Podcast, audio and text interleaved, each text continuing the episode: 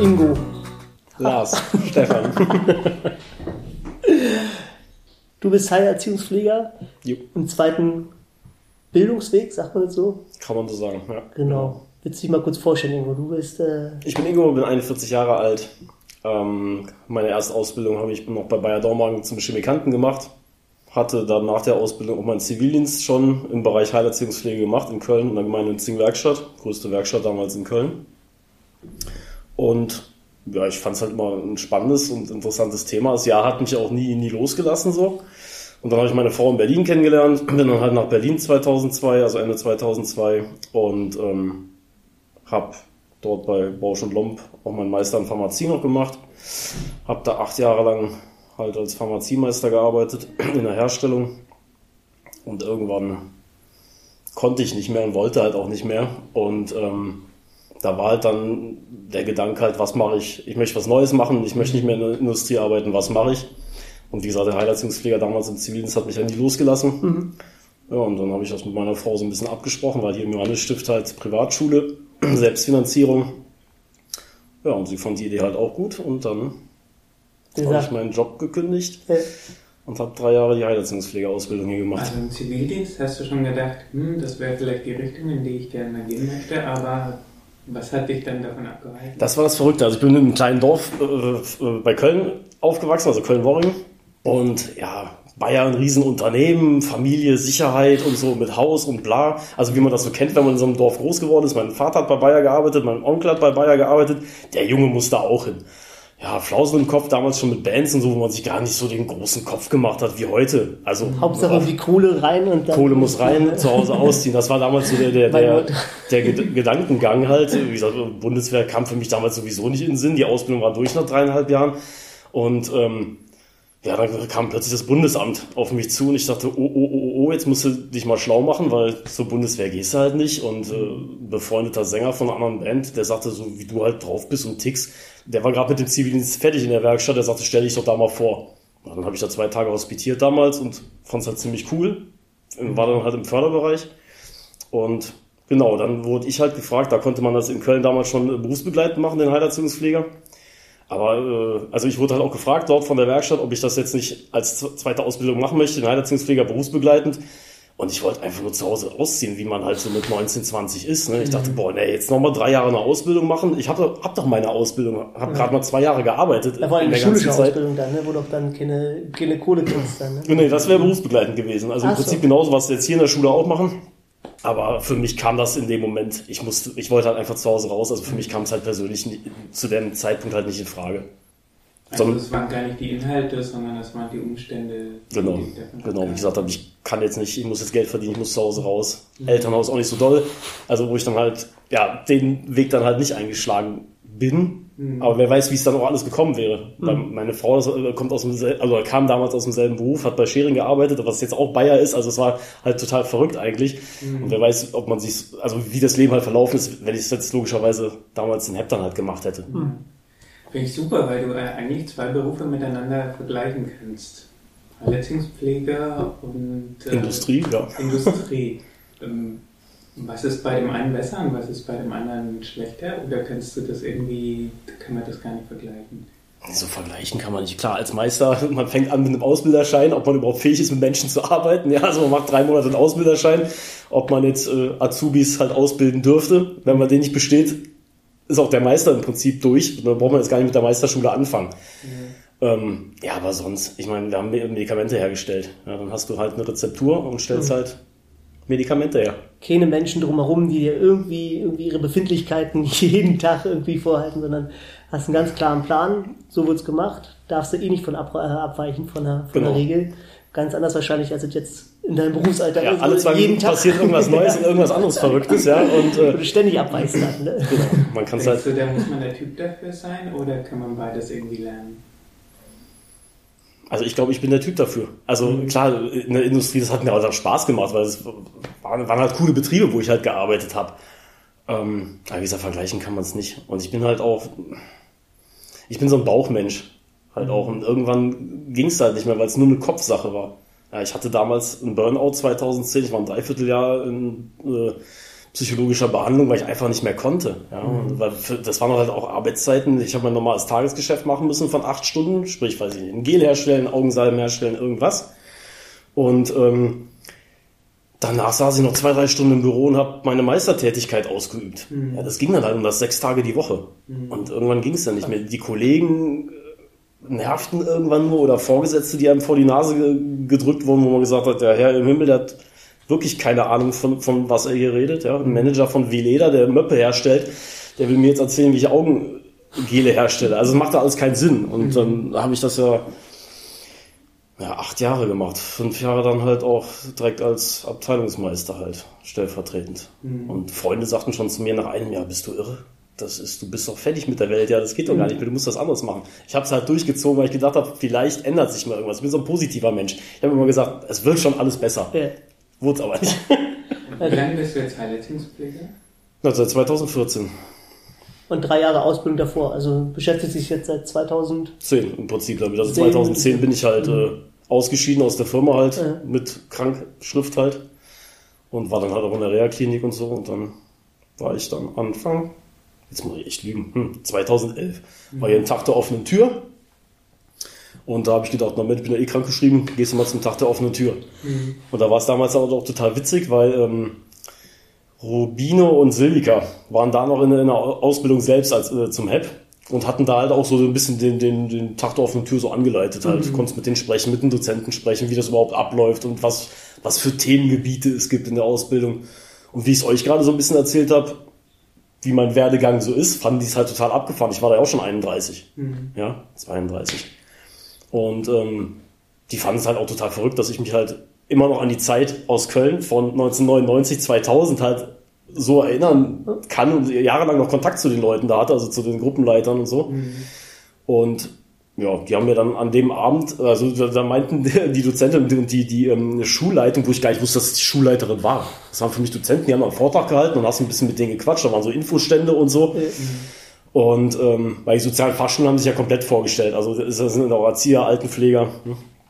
Und ähm, ja, dann meinte halt eine Dozentin halt, die sagte, ja, wenn sie heute Abend noch eine Stunde Zeit haben, wenn der Tag da auf der Tür durch ist, dann quatschen wir nochmal.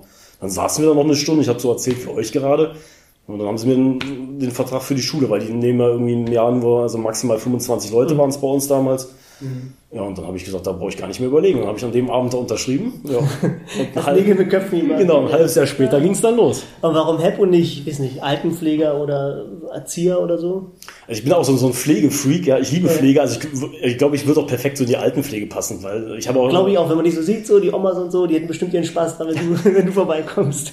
Ähm, ja, aber wie gesagt, äh, ich war damals in, in, also in Köln in dieser Werkstatt großer Werkstattbereich, halt viel für Ford, weil Hauptfordwerk ist ja in Köln-Nil, direkt am Hafen.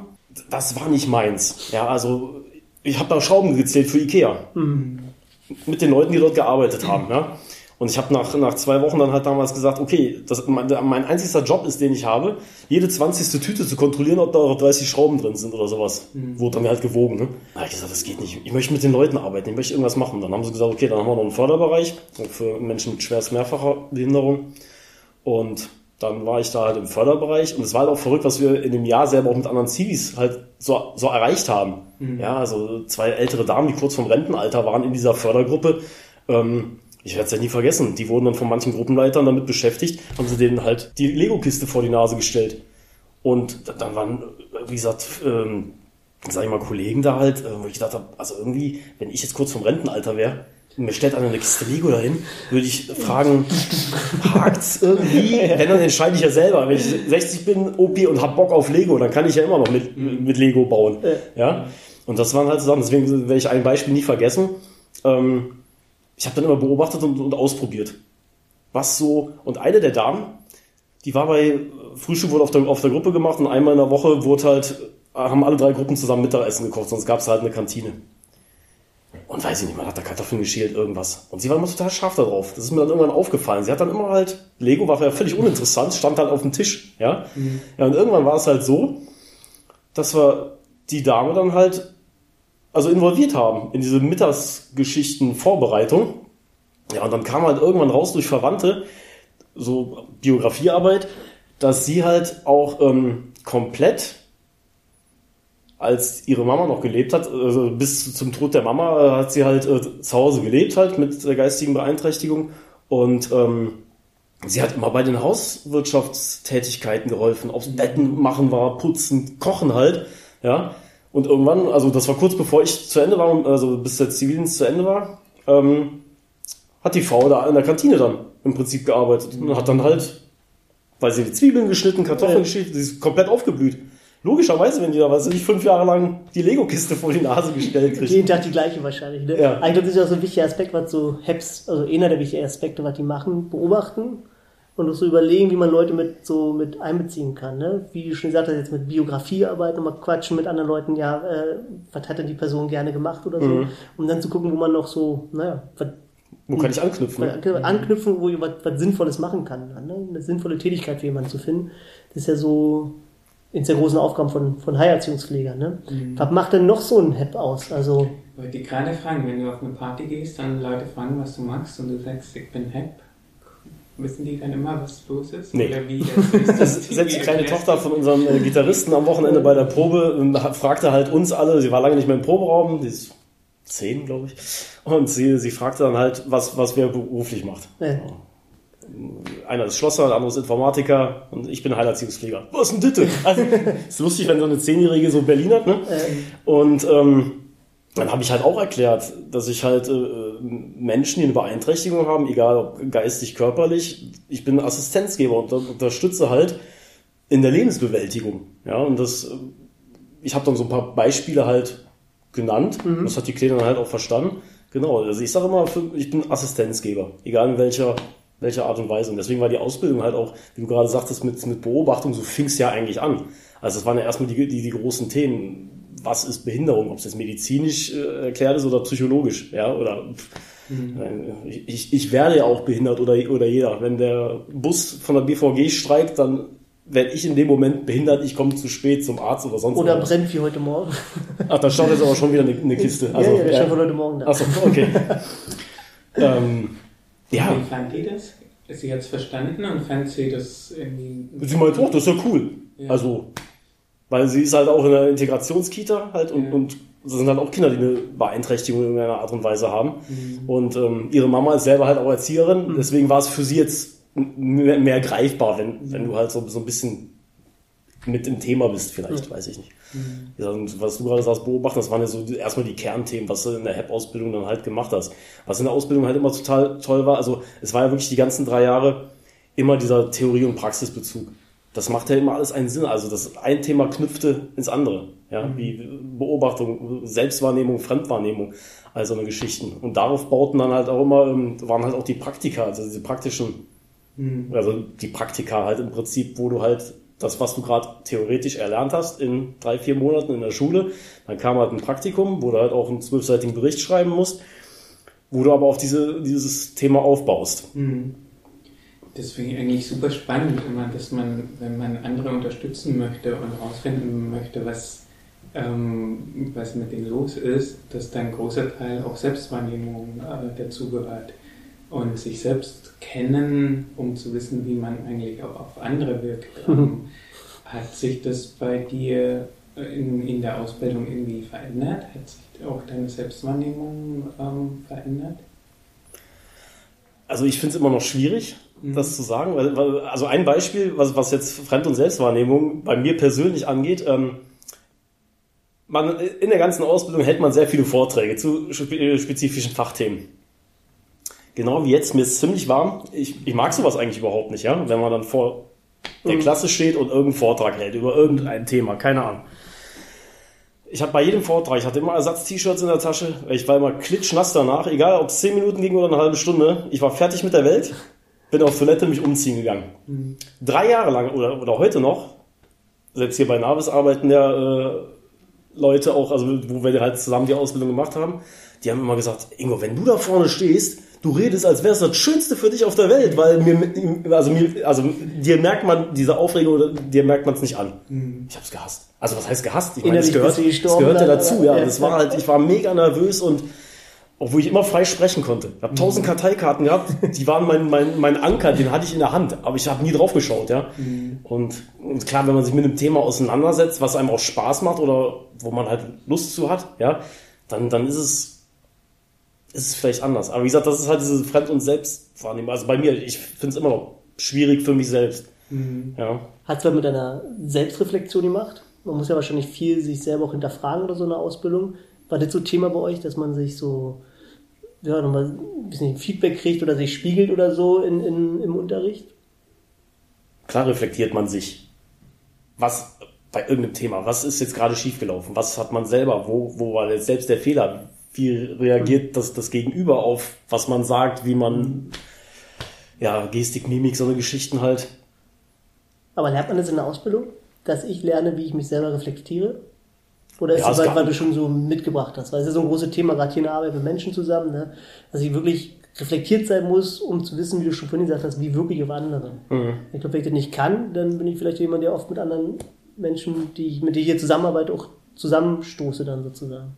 Ich war ja nun schon zehn Jahre im Berufsleben drin. Es ist vielleicht auch noch was mhm. anderes, äh, ein Reif, Reife-Ding Ding mhm. irgendwie. Ja, weiß ich nicht, ob das was mit Reife zu tun hat.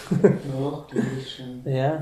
Denkst du, durch deinen Beruf hat sich auch ähm, dein Sozialleben ein bisschen verändert? Gehst du auch mit Menschen jetzt außerhalb vom beruflichen Kontext nochmal anders um oder guckst dir die anders an? weiß ich nicht, Familie, Freunde, Band oder so? Oder ja. ja. Ja, also das. Mhm. Man nimmt anders wahr irgendwie, mhm. glaube ich. Also man äh, hat auch durch den Beruf selber ganz, ganz andere Eindrücke. Also was man vorher nicht hatte. Man hatte vorher in der Industrie seine sechs, sieben Kollegen da. Mhm. Jeder hat seinen Schuh gemacht und ist dann irgendwann nach Hause gegangen. Mhm. Und das sind ja ganz andere Einflüsse, die täglich, minütlich, äh, stündlich auf, auf einen einwirken mhm. irgendwie. Und ähm, selbst wenn es nur, wie gesagt, Gestik und Mimik ist. Ich glaube, irgendwie auch emotionaler geworden bin. Mhm. Und Was heißt das genau? Ich kann, glaube ich, zum Beispiel Traurigkeit oder sowas. Vielleicht nehme ich es anders wahr, wenn man jetzt schon längere Zeit lang in, in dem Beruf ist wie, wie vorher. Das heißt, du merkst das eher, wenn jemand traurig ist oder du merkst, wenn du traurig bist? Beides, würde ich, würde ich fast sagen. Mhm. Aber man beobachtet halt auch wieder bei, bei Beobachtung halt anders. Ja. Mhm. Wenn zum Beispiel ein Herr F.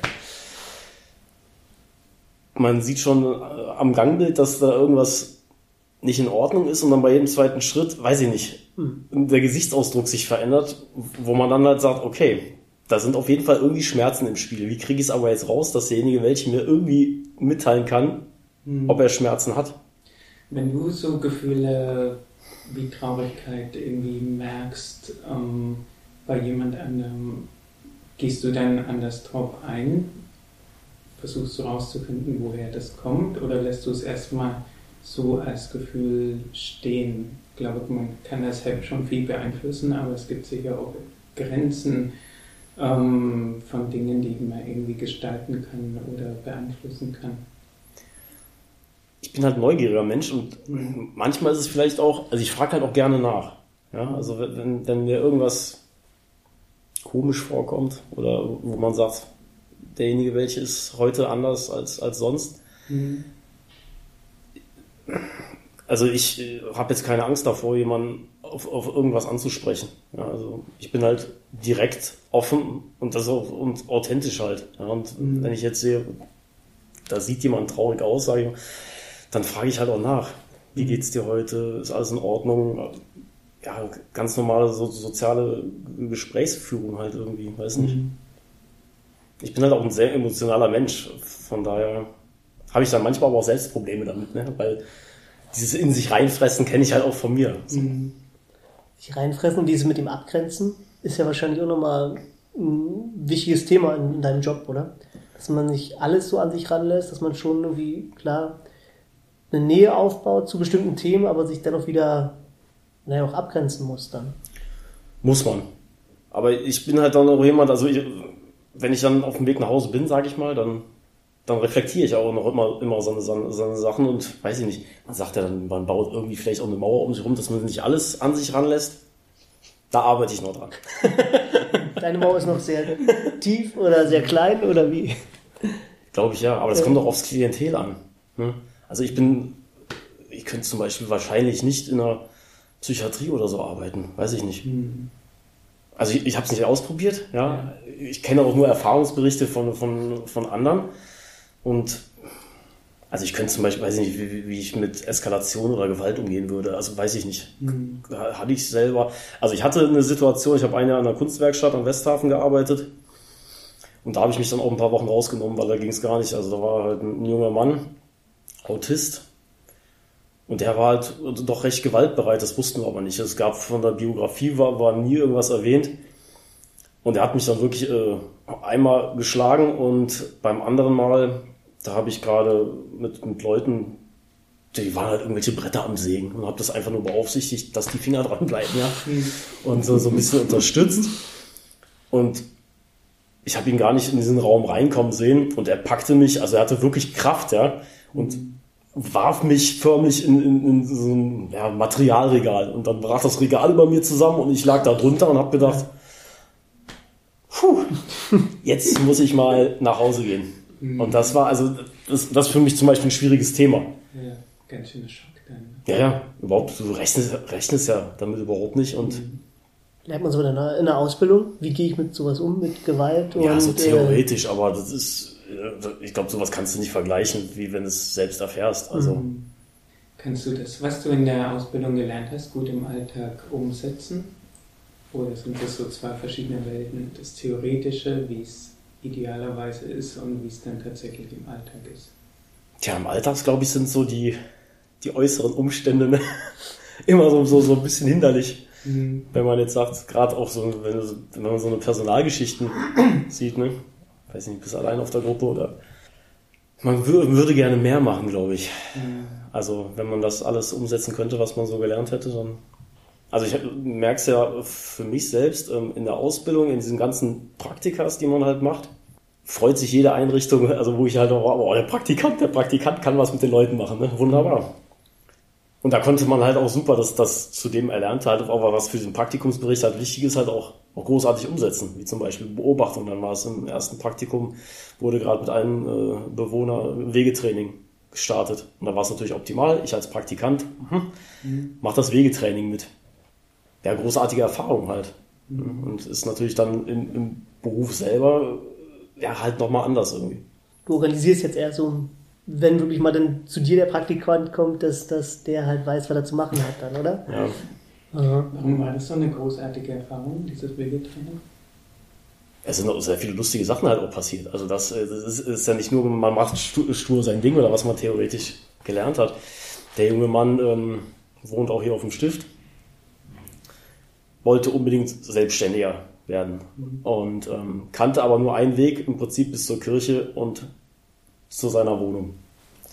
Wir haben dann halt das Wegetraining äh, gestartet und er wollte halt einkaufen. Und da gab es hier hinten noch im Wald diesen Kaisers Kautzustraße, irgendwie, den gibt es ja nicht mehr. So, und er wollte unbedingt den Weg dahin lernen. Und ähm, eine witzige Situation zum Beispiel war, er war, äh, oder ist Tetraspastiker, so ein E-Rolli, und kommt halt gut damit zurecht. Und ähm, wir fahren halt auf diesem Radweg Richtung Kautzestraße und hinter uns kommt eine Fahrradfahrerin, die haben aber nicht gehört, die hat dann irgendwann geklingelt und hat sich so dermaßen erschrocken. Spastik schie- schießt halt ein und er fährt komplett in den Wald. Also der Joystick und ich habe dann nur noch gesehen, Er- Erde und Efeu fliegen, ja, und er fuhr immer weiter. Und ich schrei, also ich wusste in dem Moment ja selber nicht, oh Gott, wie gehe ich mit der Situation jetzt um, weil er fuhr ja immer weiter. Also ich hin, hinten, also hinterher in den Wald. Irgendwann ließ die Spastik halt nach und er hat sich aber zu dem Zeitpunkt schon komplett mit dem Rollstuhl in den Waldboden eingegraben. Ja, also dieser, weiß ich nicht, 600 Kilo Panzer, der stand jetzt nun mal da im Wald und es ging nicht mehr vor und nicht zurück. Und ich weiß nicht, dann macht man halt irgendwelche Faxen, äh, kognitiv super fit, der junge Mann und so nach dem Motto, jetzt kann man ADAC holen und abschleppen und sowas. Ich weiß nicht, wie lange die Aktion dauerte, eine Stunde, keine Ahnung, bis ich den Rollstuhl irgendwie befreit hatte aus diesem Wald. Wir sahen alle beide aus wie die Sau. ja, weil es hat so geregnet, es war alles voller Schlamm, der Rollstuhl, ich. Ähm, ja, so, so lustige Geschichten halt, also so aus diesen, diesen Praktikas, ja, oder ähm, eine Situation war auch, also es klappte echt gut mit diesem Wegetraining. Ähm, zweiter Schritt war dann Altstadt Spandau zu Saturn in die Arkaden. Wunderbar. Sonniger Tag, 30 Grad. Wunderbar. Wir steigen am Rathaus Spandau aus. Und ich sag zu ihm noch, an der Kreuzung Rathaus Spandau, fahr besser mit dem Rollstuhl am Radweg runter und nicht über diese blöde Bordsteinkante. Wie es so ist. Junge Frau, leicht bekleidet, keine Ahnung, es hat ihn überhaupt nicht interessiert. Diese Bordsteinkante oder der Fahrradweg, er fuhr mir einfach davon. Wirklich mit Vollgas irgendwie dieser Bordsteinkante runter. Er schlug auf der Straße auf und das, diese ganze, das ganze Bedienteil flog über die Kreuzung. Weil er mit dem Rolli umgekippt ist, oder? Nee, nee, nee, da muss irgendwas schon locker gewesen sein an diesem Bedienteil, Joystick, so. Knöpfe, alles weg. So, 16 Uhr, Rathaus Spandau, Feierabendverkehr. Taram, tada. Und dann stand er wirklich mit dem Rollstuhl und ich denke, hm, jetzt muss er erstmal dem Verkehr sagen, hier ist jetzt nichts mehr mit weiterfahren, ja. Und dann habe ich die Einzelteile eingesammelt, das irgendwie wieder zusammengebaut und habe dann nur gesagt, jetzt fahre ich mit, weil wer weiß, was als nächstes passiert. Doof eigentlich, wo ich sage mal kurz, deine Selbstbestimmung. und dann sind wir dann halt in die Arkaden zu MacPaper mit Tesafilm das ganze Ding repariert. Also, also nur so als, als ein so ein Beispiel. Äh. Ja.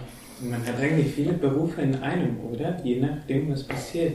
Bei einem Mal bist du ein bisschen Abschleppdienst, beim anderen Mal bist du Mechaniker. Verkehrspolizist. ja. Also viele schöne Sachen passiert und wie gesagt, die Ausbildung, das war halt.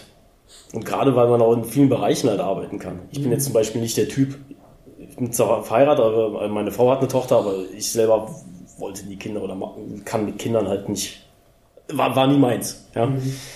Und ähm, aber trotzdem kann man in Integrationskitas arbeiten. Mhm. Man muss sich dafür den Erzieher machen. Ja? Mhm. Oder ob man jetzt mit äh, Jugendlichen oder jungen Erwachsenen arbeitet. Mhm. Das ist halt auch ein breites Spektrum, was man halt als, als HEP halt. Und die Chancen sind ja so gut wie nie, oder? Was zu finden für ein paar Leistungspfleger. Wie meinst du das? Mm, naja, also es gibt unglaublich viele Stellenausschreibungen. Das stimmt. Unglaublich viele Orte oder Kitas oder Institutionen, die nach ähm, Fachkräften oder halt Erziehungspflegern suchen. Genau. Ja. Aber äh, irgendwie, vielleicht weil das Berufsbild nicht so bekannt ist? Mhm. Bereust du es, dass du umgestiegen bist? Oh Gott, niemals. Für mich ist es jeder Tag. Wenn jemand überlegt, das zu machen, was, was würdest du dem sagen, was er mitbringen soll? Auf jeden Fall ganz, ganz, ganz viel Empathie. Mhm. Vielleicht, also Ruhe, Gelassenheit, Freude, auch ähm, ein gesundes Weltbild und Selbstbild.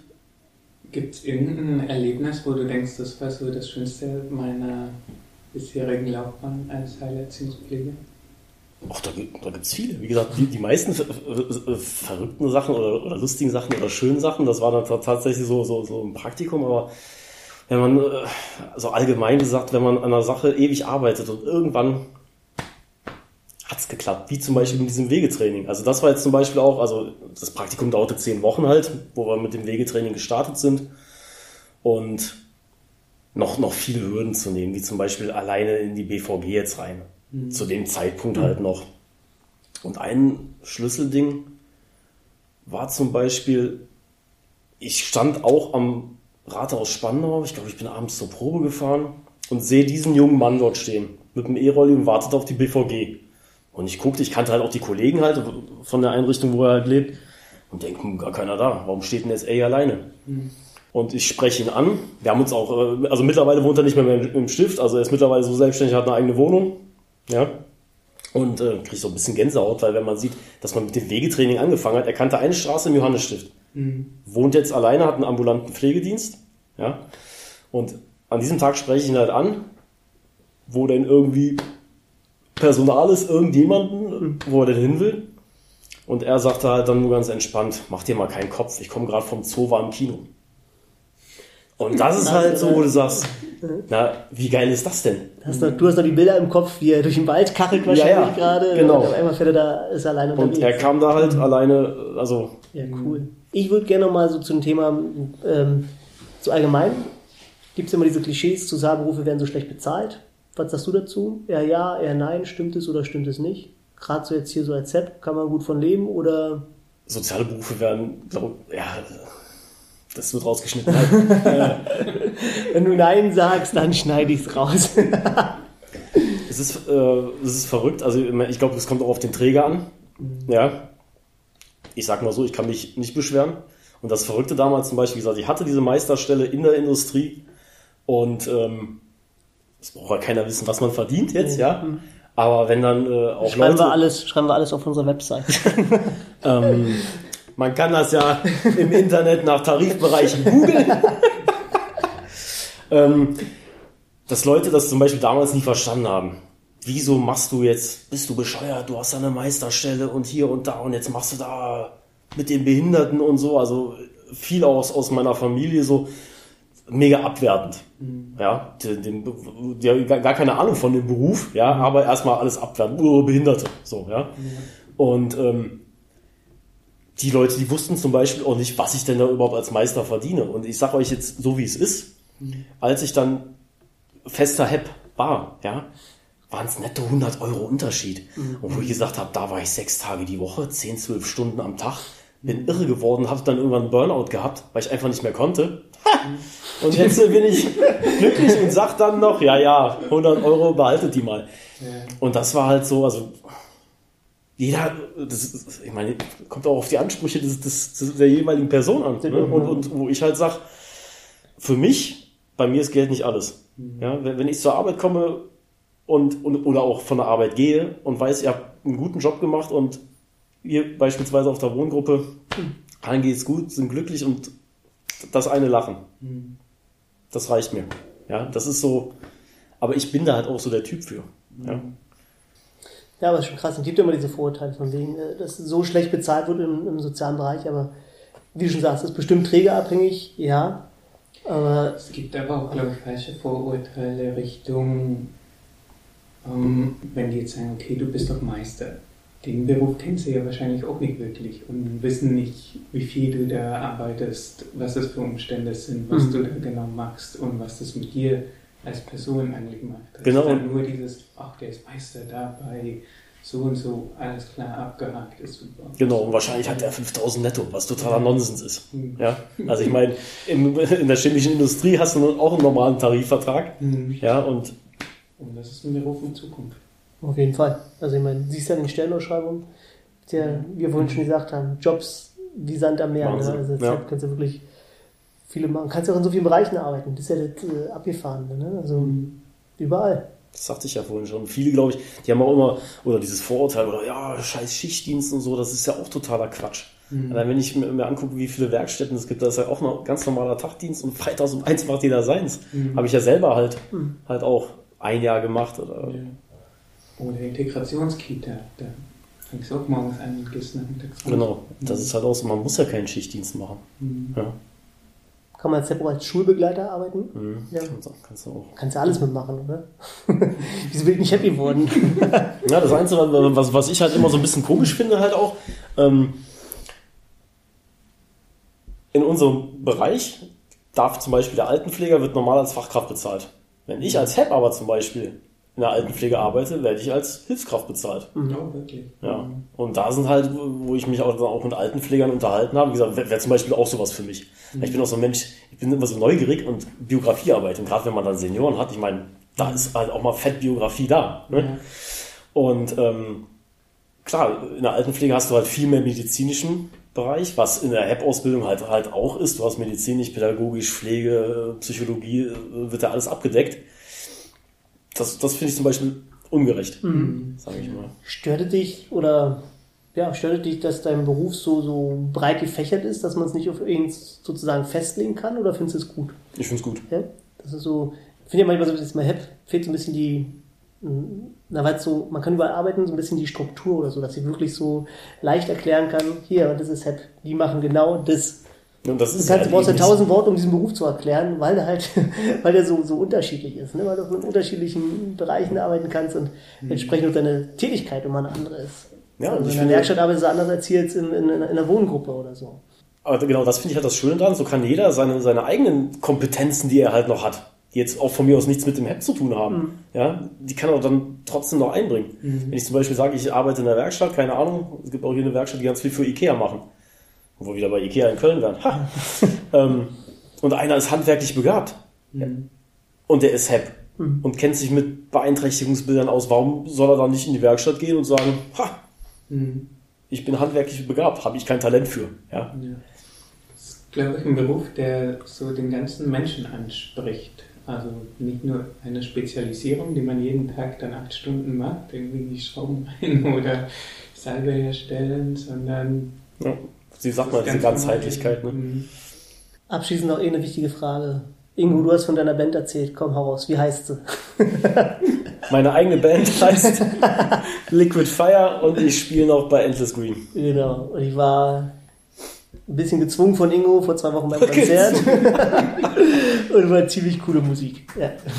Danke.